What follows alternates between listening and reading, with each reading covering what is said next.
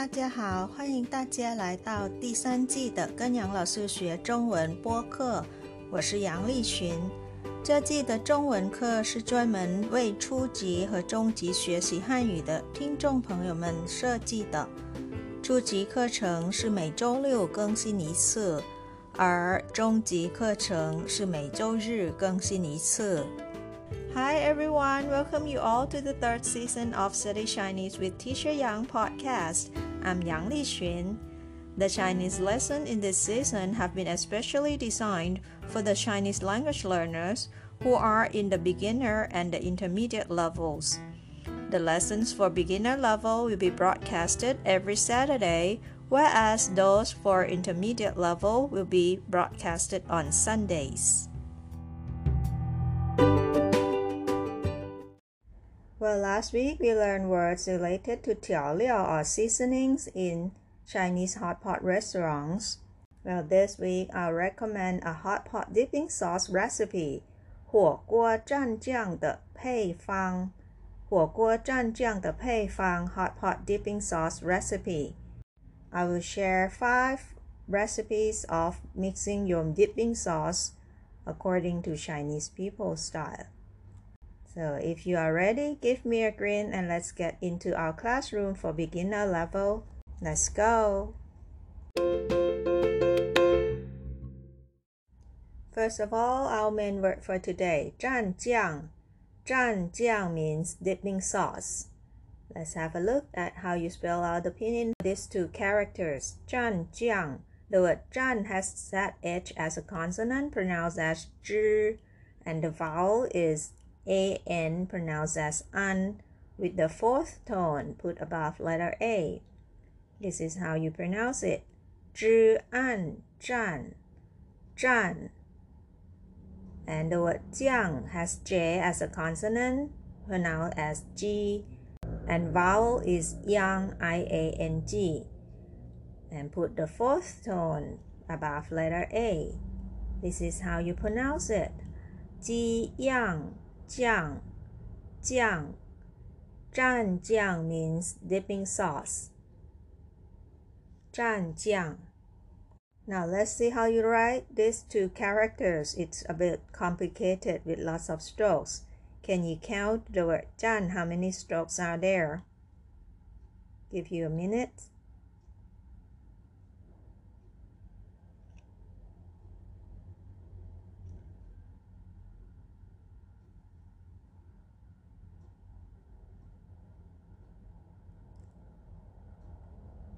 How many are there?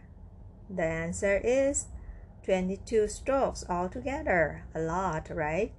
You know which line should come first and second and third and so on and so forth. Let's see how you write this character, zhan. Starting on top here, line number one, two, three, and then bottom part on the left side, four, five, six, 7, 8, 9, and 10. And radical on the right 11, 12, 13, 14. You can look first before you start writing 15, 16, 17, 18. And then four dots at the bottom, starting from 19 going toward the left side and then 20 21 and 22 dots go to the right this way. I have put this character on the right as well. You can look at it carefully and learn how to write it according to this sequence stroke by stroke. Now let's look at the character jiang. Are 13 strokes altogether starting from top here one, two, up and three, down, four, five, all the way, and then six, seven, eight, nine, ten, eleven, twelve, and 13. Jiang, this is how you write it. If you notice the radical on the bottom of the word jiang is the same as the left part of the word zhan. But for the word jiang, it's a little bigger, right? But it's the same character. So practice writing beautifully and in a correct sequence. And let's go to see the recipes for dipping sauce or zhan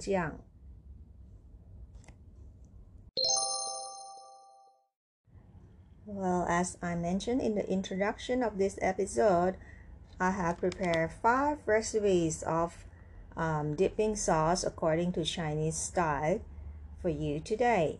This is hot pot dipping sauce recipe. Let's look at recipe number one. You put zhima jiang or the sesame sauce, hong you, the spicy oil, sheng chou, the light soy sauce, and 醋 black vinegar, 糖 sugar, 味精 MSG, 葱姜末 the chopped green onions and the ground ginger. And the last one is 麻油 sesame oil. So you can mix it up all together, all these ingredients to make a sauce for a hot pot in a Chinese style. have it a try. It's kind of like um, a little spicy and sour and salty and you know all mixed up. Okay, now let's look at recipe number two. Also, you put majiang or jiang, sesame sauce, and then yan, salt and tang, sugar and also 胡椒粉, pepper, and then 味精 MSG, 生抽 light soy sauce, 麻油 sesame oil with chong onions and 香菜 cilantro. So this is another recipe for the dipping sauce for hot pot. It's different to the first one. For those who don't like too much spicy, this is recommended.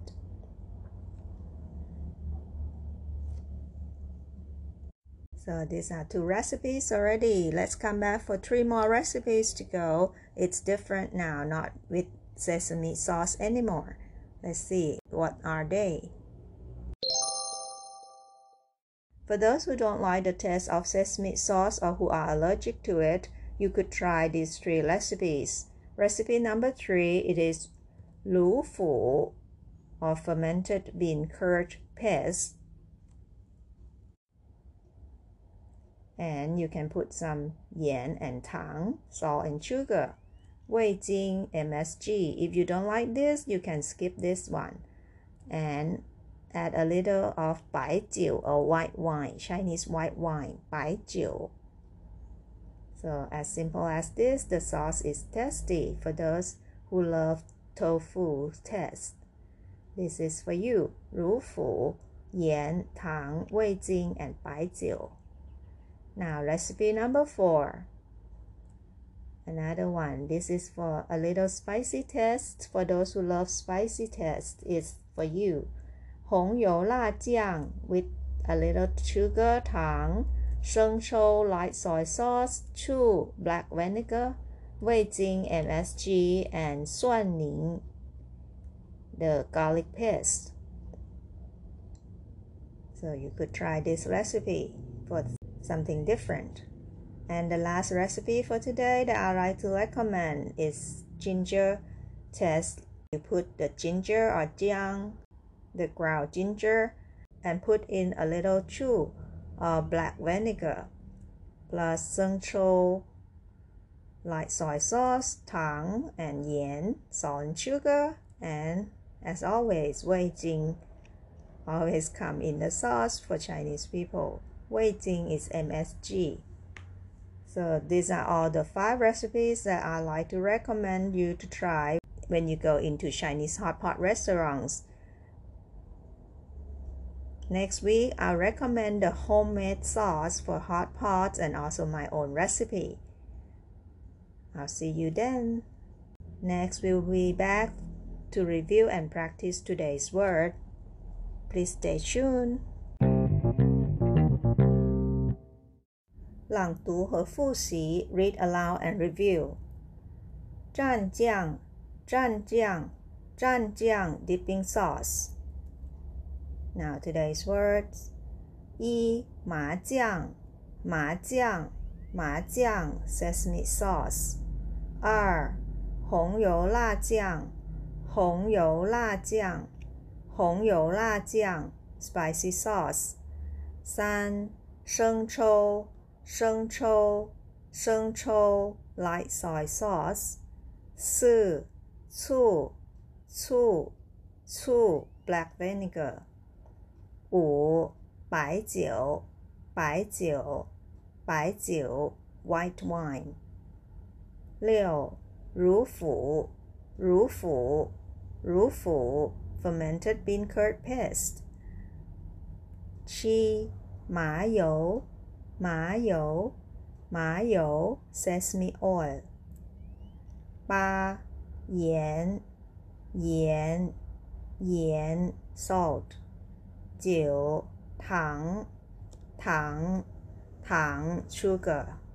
十，味精，味精，味精，MSG。十一，蒜泥，蒜泥。蒜泥 （garlic paste），十二姜末，姜末，姜末 （ground ginger），十三葱花，葱花，葱花 （chopped green onion），十四香菜，香菜，香菜 （cilantro），十五胡椒粉，胡椒粉。胡椒粉 pepper. And before we say goodbye, I've got some news to inform you. Now you can listen to Study Chinese with Teacher Yang via YouTube channel already. I've put a link in the description box of every episode. Please check it out. And please also press like, share, subscribe, and the bell for me as well. And as always, you can send your comments to my old email address provided in the description box as well. I'll be very happy to hear from you. 这就是今天的课了。感谢大家收听跟杨老师学中文。我学习，我聪明，我快乐，耶！I study, I'm smart, I'm happy, yay! Thank you for listening. See you all next time. Bye. 下次再见。